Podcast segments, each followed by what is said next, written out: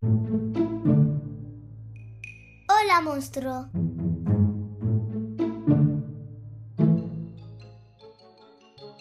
Bienvenidos al podcast. ¿Me lees un cuento? Somos enamorados de la literatura infantil y juvenil. En cada episodio os vamos a recomendar y narrar álbumes ilustrados, libros Y películas que nos hayan gustado. Escucha estos divertidos audios para pasar un gran rato en familia. ¿Comenzamos? Sí, comenzamos.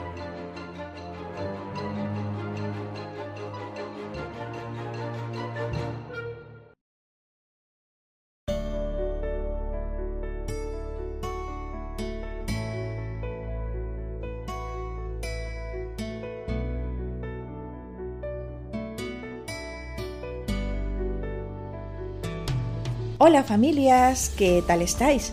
Espero que hayáis empezado muy bien el nuevo año. Mi nombre es Mariela y hoy os vengo a hablar de un nuevo episodio que escucharéis a continuación. El Jardín de Hugo. El Jardín de Hugo es un álbum ilustrado que fue publicado por primera vez en el año 2005 por Food Book, escrito por Jen Wojtowicz e ilustrado por Steve Adams. En España, en el año 2006, fue editado por Intermon Oxfam.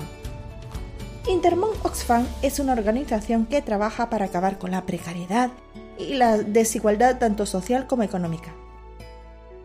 Pues resulta que Hugo Florindón es un niño con una extraña peculiaridad. Sí, cuentan que en las noches de luna llena le crecen muchas flores por todo el cuerpo.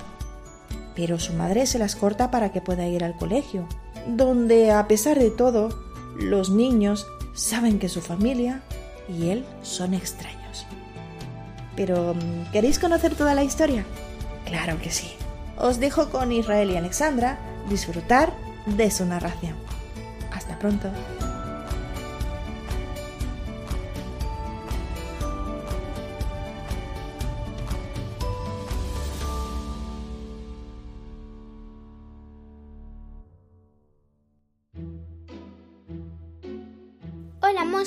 ¿Te ha gustado la recomendación? Ayúdanos con la producción de este podcast de las siguientes formas. Compra nuestros libros en tu librería preferida o desde www.holamonstruo.com barra books.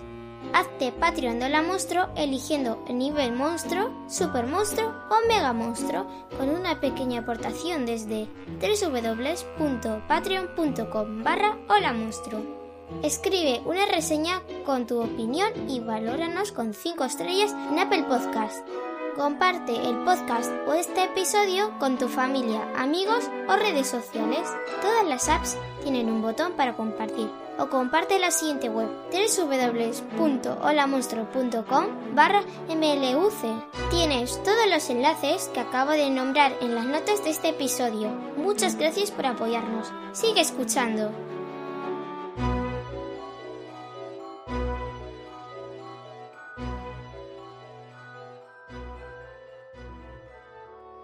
Hola, hola amigos del podcast. Hola.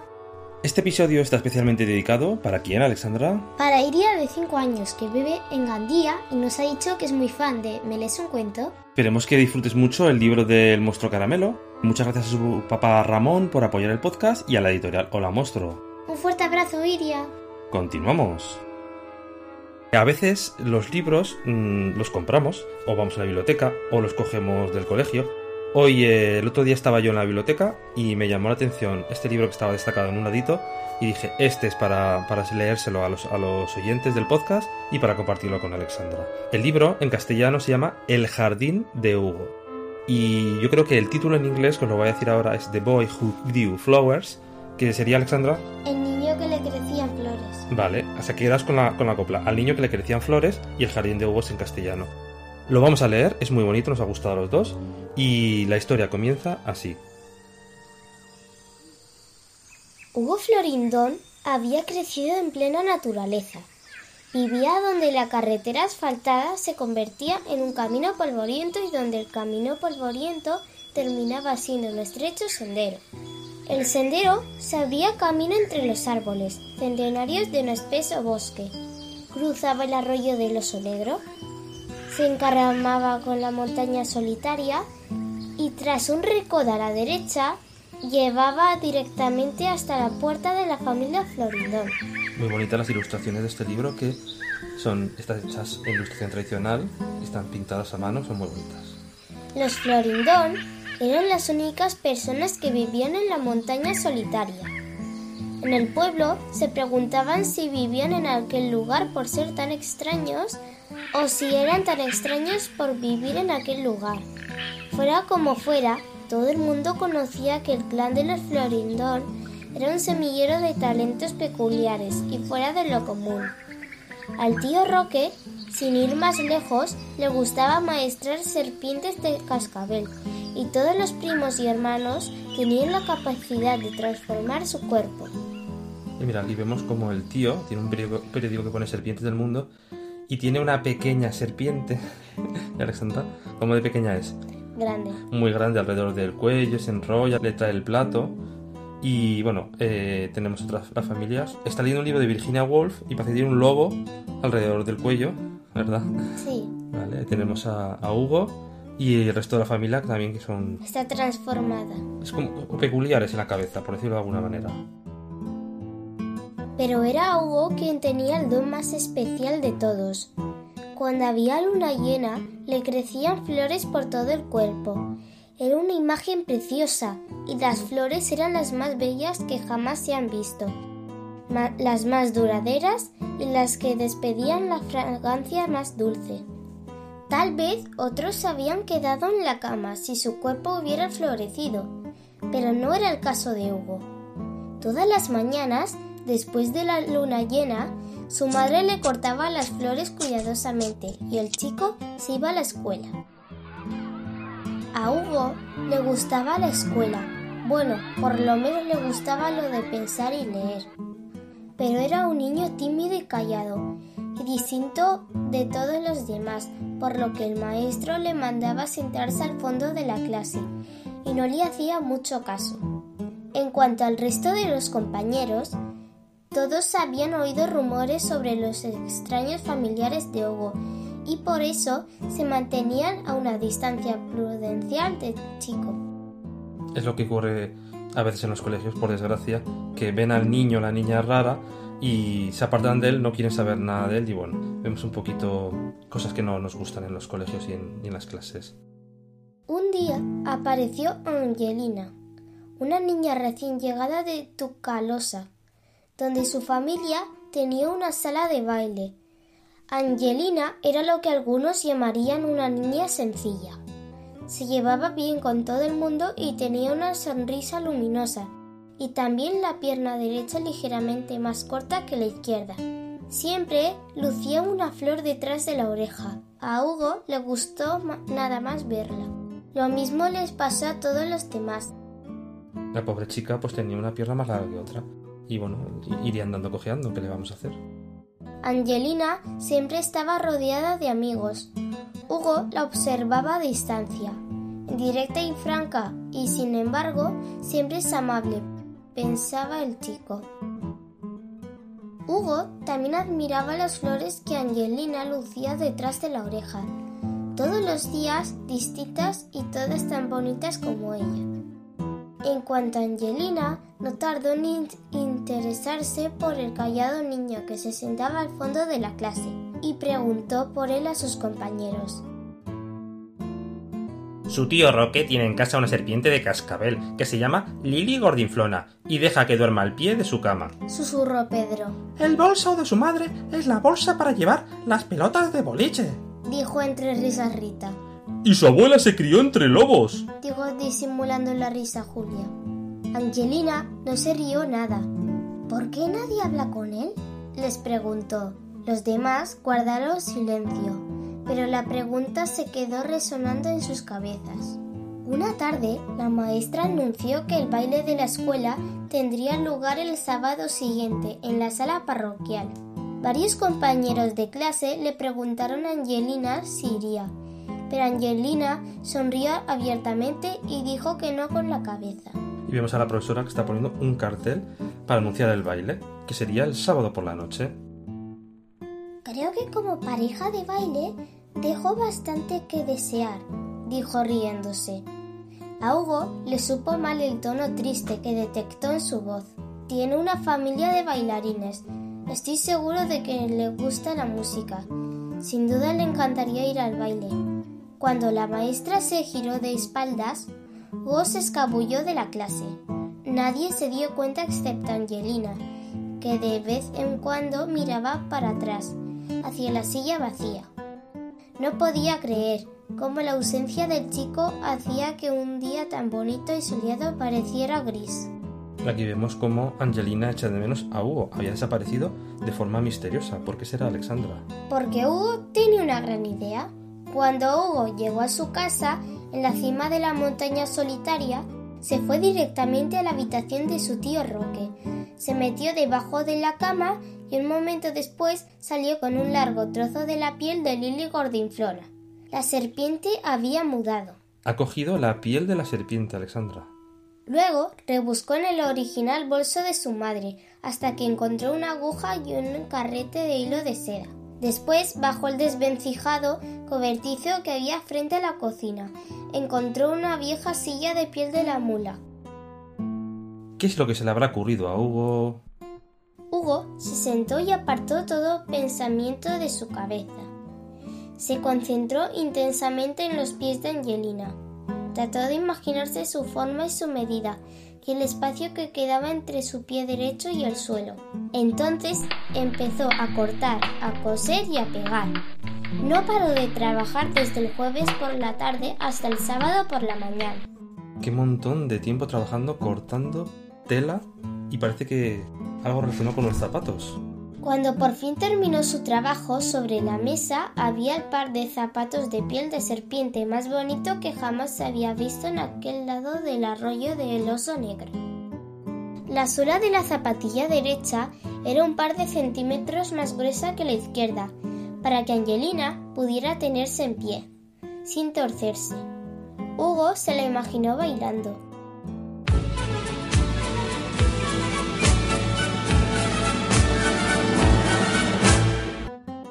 Pensó que tanto en ella y durante tanto rato el sentimiento en el fondo de su corazón fue tan placentero que aunque la luna llena todavía no se había encaramado en el cielo, a Hugo le florecieron rosas salvajes en la parte superior de la cabeza.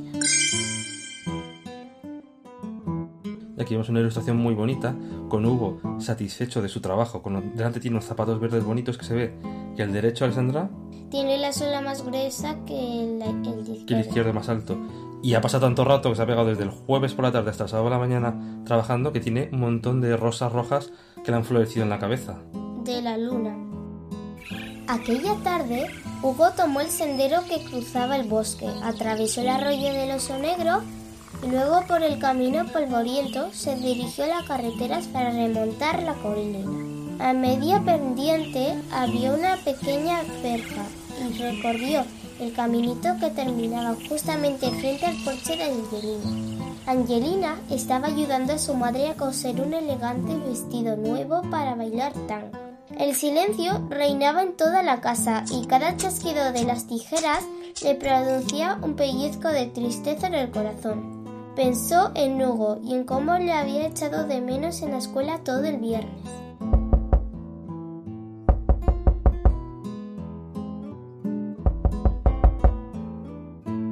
Cuando Angelina oyó que llamaban a la puerta, el corazón le dio un vuelco. Allí estaba Hugo con un ramo de rosas salvajes en la mano izquierda y un par de zapatillas de piel de serpiente en la derecha. Son para ti. Le dijo mientras le ofrecía las zapatillas.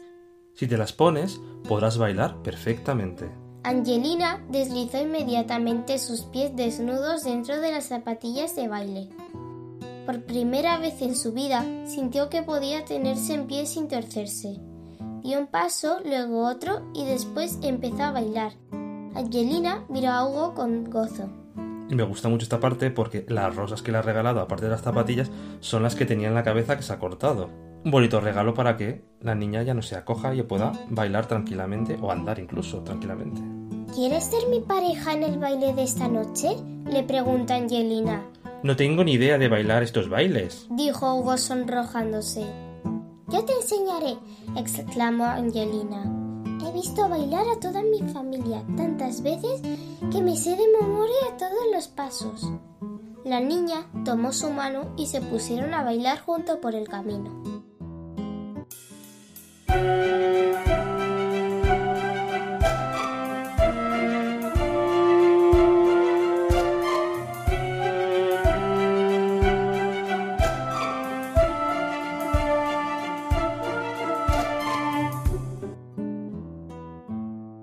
Estaban tan felices, ya habían bailado por el campo, que fueron al, al baile y en la siguiente ilustración vemos a Alexandra. Que están los dos bailando en... en el centro de la sala Sí, y una gran, un gran ventanal da una luz que les, que les refleja a ellos. Es como, como esperanza, ¿vale? Vamos a decir algo así, como que algo nuevo llega. Después del baile, Hugo y Angelina se dirigieron a su casa andando. A medio camino se detuvieron bajo un viejo platanero. Angelina le contó a Hugo cosas sobre su familia y Hugo hizo otro tanto como la suya. Que por lo visto, las dos son familias especiales. Luego, con el corazón golpeándose el pecho, Hugo le contó el secreto de las flores que le nacían en el cuerpo en las noches de luna llena. Angelina sonrió con gran satisfacción. Entonces se inclinó hacia adelante y mostró a Hugo el lugar donde la flor le crecía detrás de la oreja. Así que ella es parecida a él, solo que en vez de crecerle un montón de flores por la cabeza y por el cuerpo que le crecían a él, a ella le crecía cada día, o cada luna entiendo, una pequeña flor detrás de la oreja, solo que nunca se le veía donde nacía y parecía que la tenía siempre puesta en la oreja. A partir de entonces, Angelina y Hugo Florindón se hicieron muy amigos. Angelina se ponía las zapatillas de piel de serpiente todos los días y cuando se estropearon, Hugo le hizo otro par.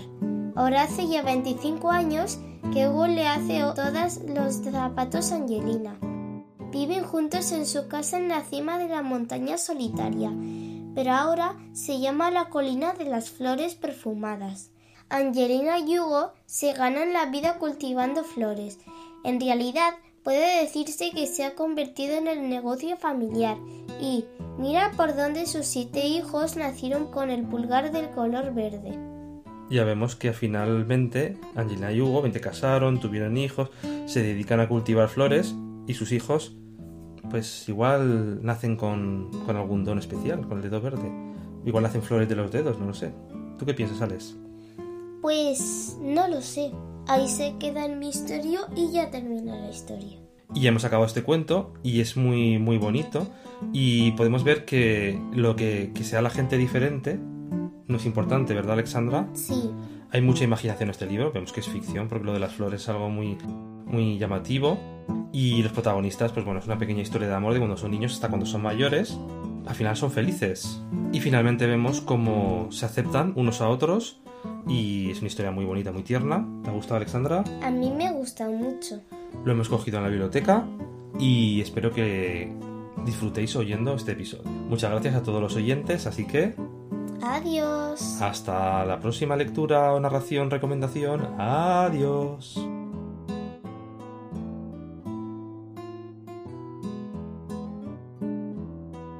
Hola peques, ¿a que os ha gustado mucho el jardín de Hugo? Pues es que el jardín de Hugo es un poético cuento donde descubriréis el poder de la diferencia y de la imaginación. Hugo y Angelina, como habéis podido escuchar, son los dos protagonistas de esta historia. Convierten sus peculiaridades en motivo de felicidad para compartir una nueva vida en que la diferencia se vive con mucha naturalidad. Claro, es una historia que alienta y divierte a la vez sobre el poder de la ternura y el valor de la aceptación. Sí, tenemos que aceptar a las personas tal y como son. La diversidad en el mundo es una característica básica de la sociedad humana y también la condición clave para un mundo vivo y dinámico, como el que vemos hoy en día. Con esta frase me despido, pero no sin antes deciros que estamos muy agradecidos por vuestro apoyo, por recomendar el podcast, por comprar nuestros cuentos de la editorial Hola Monstruo, por escribirnos y por estar ahí siempre. Un fuerte abrazo para vosotros, peques, y un feliz año 2022 en familia. Hasta el próximo episodio. Portaros bien. Adiós.